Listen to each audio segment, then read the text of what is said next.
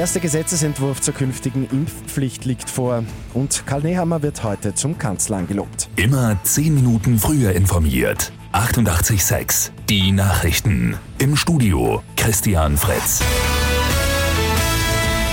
Der erste Entwurf zur Impfpflicht ist jetzt da. Wer sich nicht impfen lässt, muss alle drei Monate 600 Euro Strafe zahlen. Das heißt, die Höchststrafe pro Jahr sind 2400 Euro. Wenn nicht einbezahlt wird, muss mit Verwaltungsstrafen von bis zu 3600 Euro gerechnet werden. Die Impfpflicht gilt ab 1. Februar. Zwei Wochen später, ab 15. Februar, bekommen alle Ungeimpften eine Aufforderung zur Impfung per Post.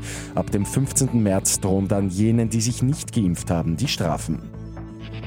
Bundespräsident Alexander van der Bellen wird heute Mittag das neue ÖVP-Regierungsteam angeloben.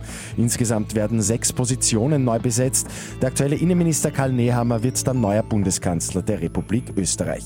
Er übernimmt von Alexander Schallenberg, der wieder Außenminister wird. Neuer Innenminister wird Gerhard Karner, Finanzminister der aktuelle Staatssekretär Magnus Brunner. Bei Lotto 6 aus 45 hat es am Abend einen Sechser gegeben. Der Gewinn rund 2,6 Millionen Euro.